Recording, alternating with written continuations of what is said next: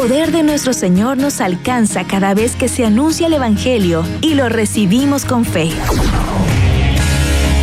Si creemos en las promesas del Señor, recibiremos la respuesta a nuestras oraciones. Recibiremos la respuesta a nuestras oraciones.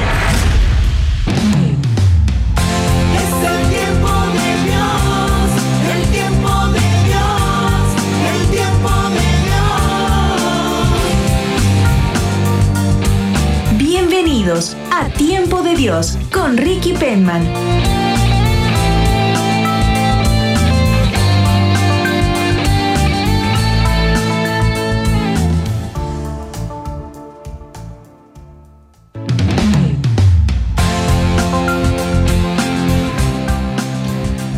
Bendiciones, bienvenidos a este tiempo de Dios.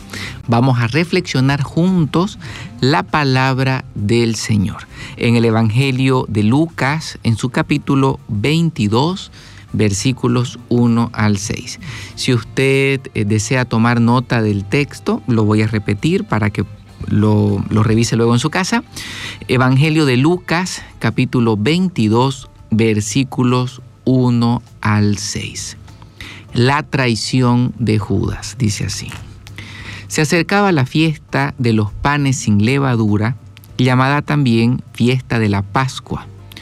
Los jefes de los sacerdotes y los maestros de la ley no encontraban la manera de hacer desaparecer a Jesús, pues tenían miedo del pueblo.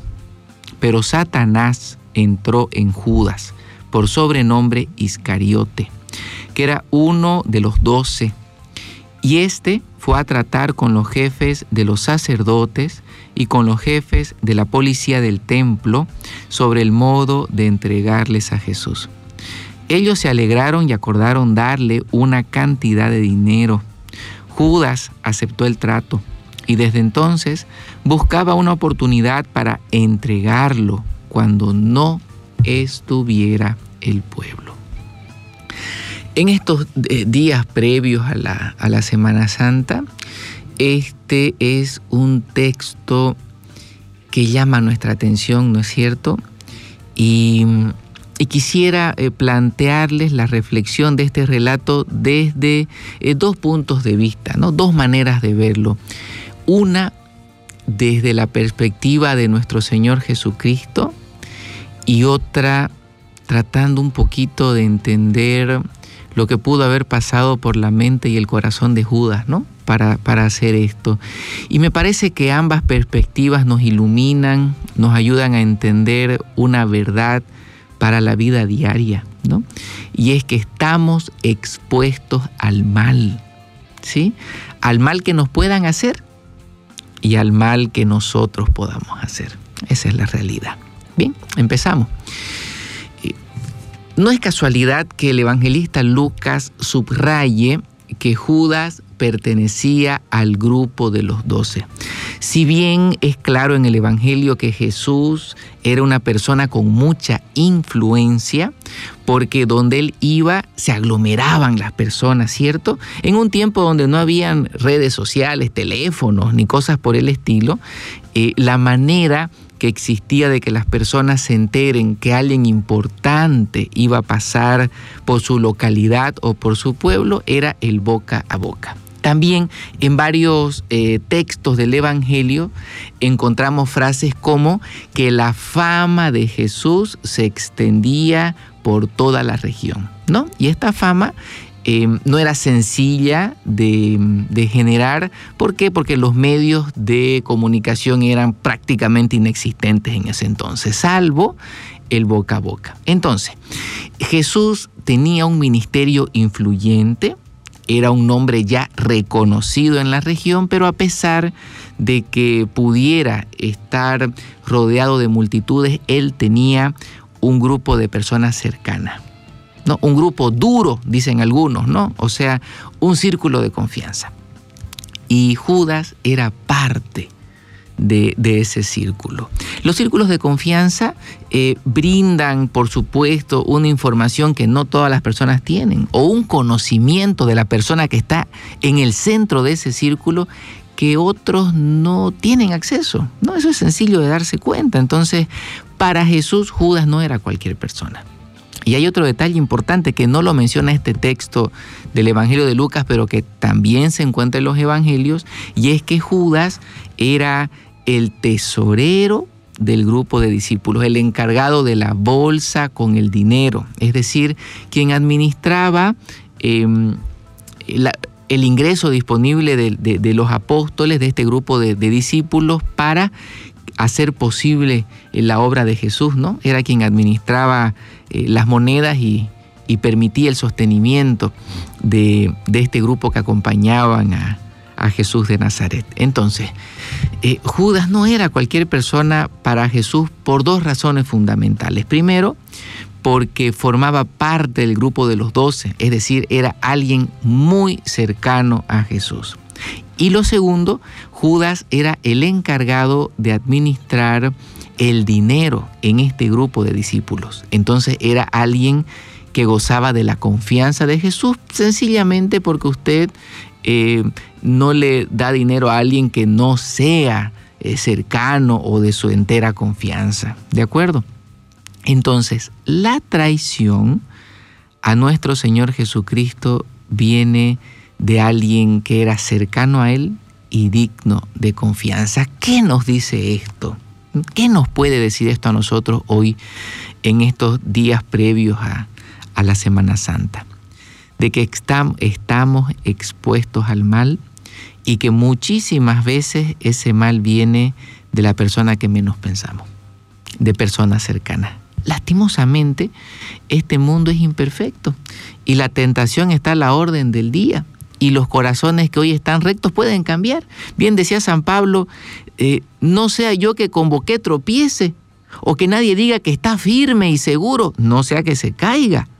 Eso quiere decir que aunque nosotros estemos en el camino del Señor o, procuremos hacer las cosas de la mejor manera, eso no garantiza que, que ese deseo sea permanente. En algún momento la tentación cambia los buenos deseos.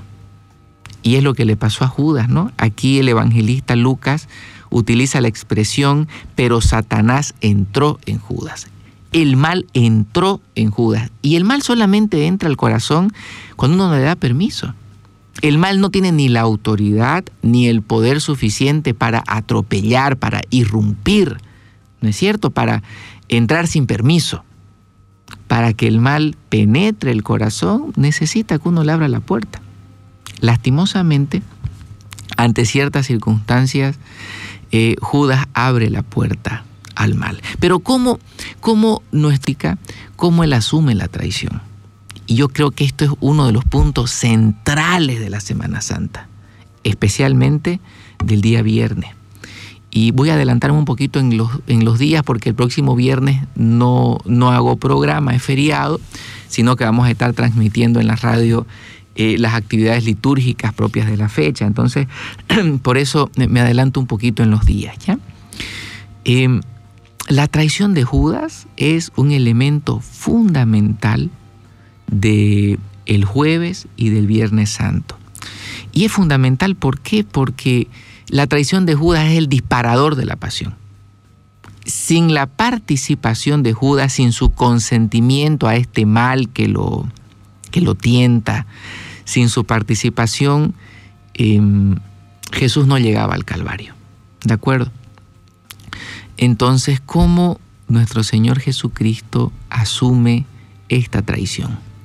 A pesar de que era alguien cercano, a pesar de que era alguien de confianza, Jesús no se detiene en su tarea de hacer el bien, de salvarnos.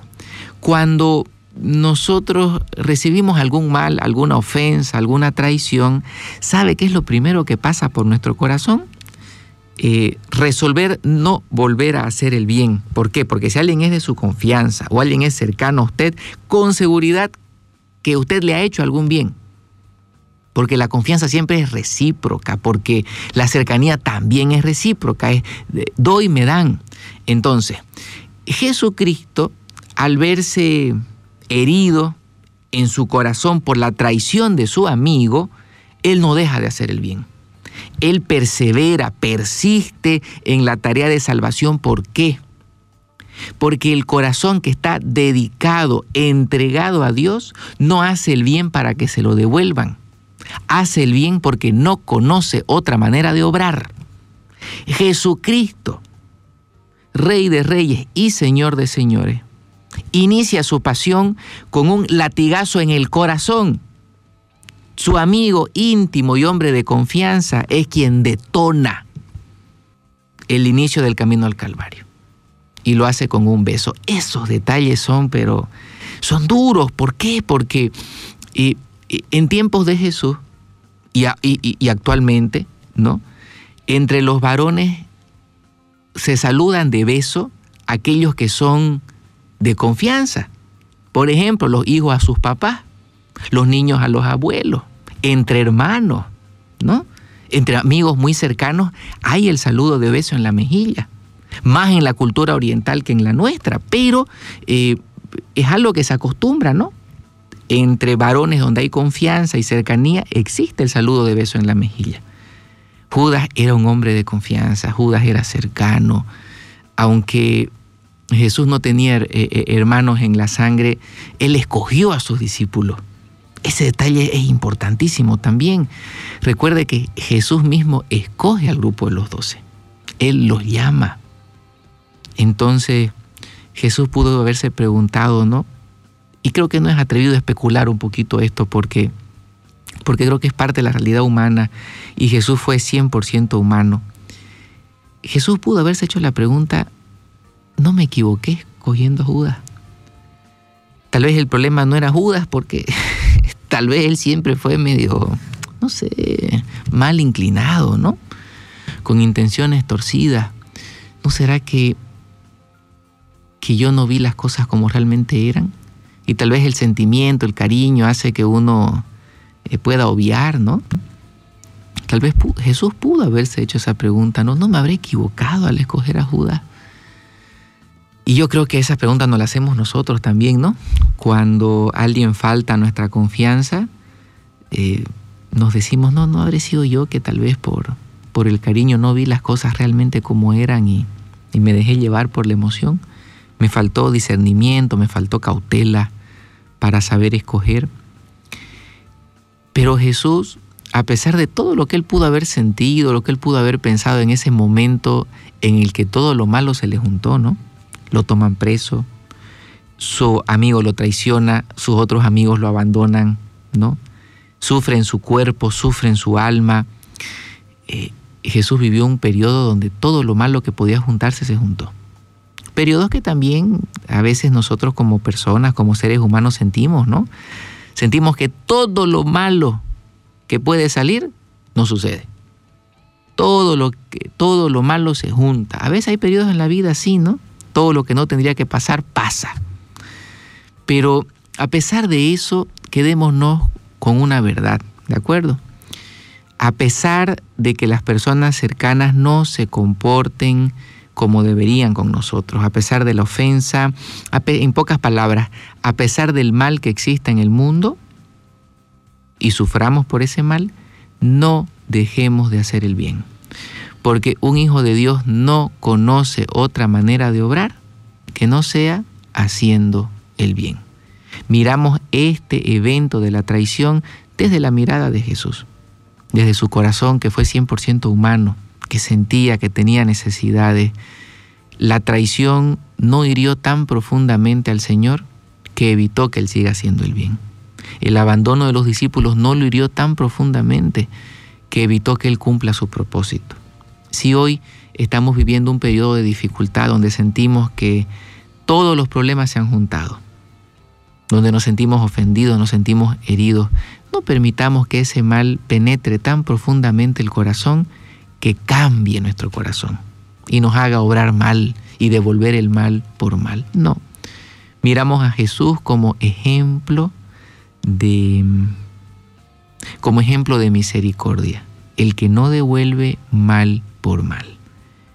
El que continúa haciendo el bien a pesar de todo. Que el Señor en estos días de preparación para la Semana Santa nos conceda un corazón como el suyo, que perdone, que disculpe pronto, un corazón que no cambie frente al mal que recibe, sino que persevere en el bien, un corazón que se enfoca en el propósito de Dios y que no se distrae en las imperfecciones de este mundo que hay muchísimas. ¿De acuerdo? La segunda perspectiva es que nosotros, y esto hay que decirlo, nosotros en muchas ocasiones nos comportamos como Judas. Acá hay un detalle. Fíjese que el evangelista Lucas manifiesta que es Judas el que busca a los jefes de los sacerdotes y a los maestros de la ley. Judas los busca. Y con él, con ellos, mejor dicho, encuentra eh, la manera de entregar a Jesús y llega a un acuerdo por dinero. A ver, nosotros podríamos decir que, que tal vez por, por la crianza que hemos recibido, por el lugar donde hemos crecido, eh, hemos recibido la fe como una tradición, ¿no? Somos católicos desde niños, hemos sido bautizados, es decir, los temas de fe no nos son extraños, ¿de acuerdo? Em, pero el que conozcamos eh, ciertos aspectos de la materia de fe no garantiza que seamos fieles al Señor. ¿Por qué? Porque Judas traicionó a, su amigo, a su Señor, por un poco de dinero. No sé si decir poco, por una cantidad, me voy a referir más textualmente al, Evangelio, por una cantidad de dinero. Judas traiciona al Señor por una cantidad de dinero. Escuche bien esto. Judas cambia el valor de la amistad con Jesús, la comunión con Él, un bien eterno, lo voy a repetir, por favor, atiéndame a esto. Judas intercambia el valor de la amistad con Jesús, la comunión con Él y un bien eterno por una cantidad de dinero. Que sea en lo que sea, que se lo vaya a gastar o la necesidad que él tenía, iba a pasar. Cambia lo temporal por lo eterno. Ese intercambio, mi querido hermano y hermana que escucha Radio Betania, usted y yo lo hacemos cada vez que cometemos un pecado mortal. Exactamente lo mismo. Por un placer temporal, cambiamos el bien eterno de la salvación. Y atención a esto. Cada vez que cometemos un pecado mortal, cada uno de nosotros, libre y voluntariamente, volvemos a crucificar al Señor. ¿Por qué? Porque matamos en nuestro interior la presencia viva de Jesucristo. Cada vez que uno comete pecado mortal, vive un Viernes Santo. Y el que detona el que inicia ese Via Crucis somos nosotros. Es decir, cada vez que cometemos un pecado mortal, nos convertimos en Judas y volvemos a vivir un Viernes Santo.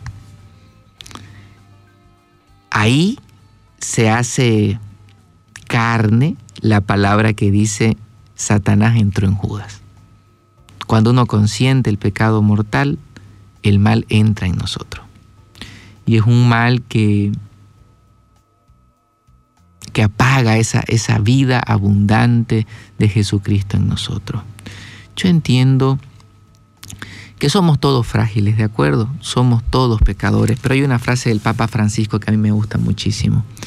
Él dice, pecadores somos todos, pero no corruptos. Hermosa la frase, ¿no? Pecadores todos, ¿por qué? Porque somos frágiles, porque en algún momento tropezamos, porque a veces andamos distraídos, desatentos y ante la tentación nos golpeamos contra el piso. ¿De acuerdo? Son cosas no premeditadas, sin malicia, cosas de la vida. ¿De acuerdo? La corrupción es cuando, como Judas, buscamos la ocasión, la trabajamos en la mente, la armamos, hacemos un plan para cometer la fechoría y luego de concluido el acto indebido, ya vendimos al Señor. Ya lo entregamos. ¿Se da cuenta? que en estos días de preparación a la Semana Santa, por la intercesión de María Santísima y San José, el Señor nos conceda un espíritu atento, que no dé lugar a la malicia, a, planear lo indebido, porque el pecado mortal normalmente, no digo siempre, pero normalmente, en la mayoría de los casos es premeditado. Yo sé que lo que voy a hacer eh, me hace daño, pero me gusta hacerlo. Entonces, bueno, me entrego, ¿de acuerdo? Yo me quedo con, con este texto del Evangelio de Lucas capítulo 22, versículos 1, 1 al 6, la traición de Judas. Primero, de que en algún momento, si nos toca vivir el dolor de la ofensa, de que nos ofendan, de que nos traicionen, de que suframos por el mal que existe en este mundo, yo me quedo con el ejemplo de Jesús. A pesar de cualquier mal, no voy a devolver con otro mal. Voy a procurar perseverar en el bien, porque si Dios obra bien, un hijo de Dios también. ¿De acuerdo? Y lo segundo es que voy a ser muy consciente de mi fragilidad. ¿Sabe por qué? Porque cuando el mal me lo hacen a mí, ¡uh! Eso es pecado terrible. Qué daño que me hicieron. Pero cuando el mal lo hago yo, digo, no, si no es nada, lo hace cualquiera, pues, fue sin pensarlo. Cuando el mal me lo hacen, ¡ay, qué grave! Pero cuando el mal lo hago yo, nos damos licencia. Vamos a reflexionar en, estos, en estas vísperas, ¿no? en estos días previos al inicio de la Semana Santa, vamos a reflexionar que también nosotros somos Judas, que también nosotros estamos expuestos a que el mal ingresa a nuestro corazón, de que cada vez que cometemos un pecado mortal se vuelve a repetir el Viernes Santo. Y si hay un responsable de eso, pues es cada uno. Que en estos días que aguardamos la Pascua y resurrección del Señor, lo esperemos con alegría, pidiéndole de corazón no ser otro Judas, sino que Él nos conceda la gracia de experimentar ese poder de la resurrección y de atesorarlo, de guardarlo en el corazón, porque problemas hay siempre, los tenemos todos de índoles distintas. El sufrimiento es parte de este camino, pero, pero Él nos ha dado el poder del Espíritu Santo y la fuerza de su resurrección para encarar cada situación y hacerlo con valor, hacerlo con virtud, hacerlo de la mano de Él. ¿De acuerdo? Vamos a orar, vamos a encomendar en este momento nuestras intenciones al Señor y lo hacemos en el nombre del Padre, del Hijo y del Espíritu Santo. Amén. Amado Señor, Dios bueno y siempre misericordioso, te rogamos nos concedas vivir una Semana Santa eh, con fervor, con devoción, con fe, que podamos reflexionar en torno al misterio de tu pasión, muerte y resurrección y que esa reflexión, Señor, nos ayude a, a vivir cada día un poquito más acorde a lo que vos esperás de nosotros. Te ruego especialmente en este día por las personas que sufren en su cuerpo y en su alma. Concédeles alivio, concédeles consuelo, concédeles tu bendición y que por la intercesión de María Santísima, nuestra mamita de Cotoca, y San José, nuestro Padre y protector, recibamos la bendición del Señor y que esta bendición nos guíe y acompañe siempre. En el nombre del Padre, del Hijo y del Espíritu Santo. Amén, amén. Muy bien. Un abrazo grande para todos y bendiciones.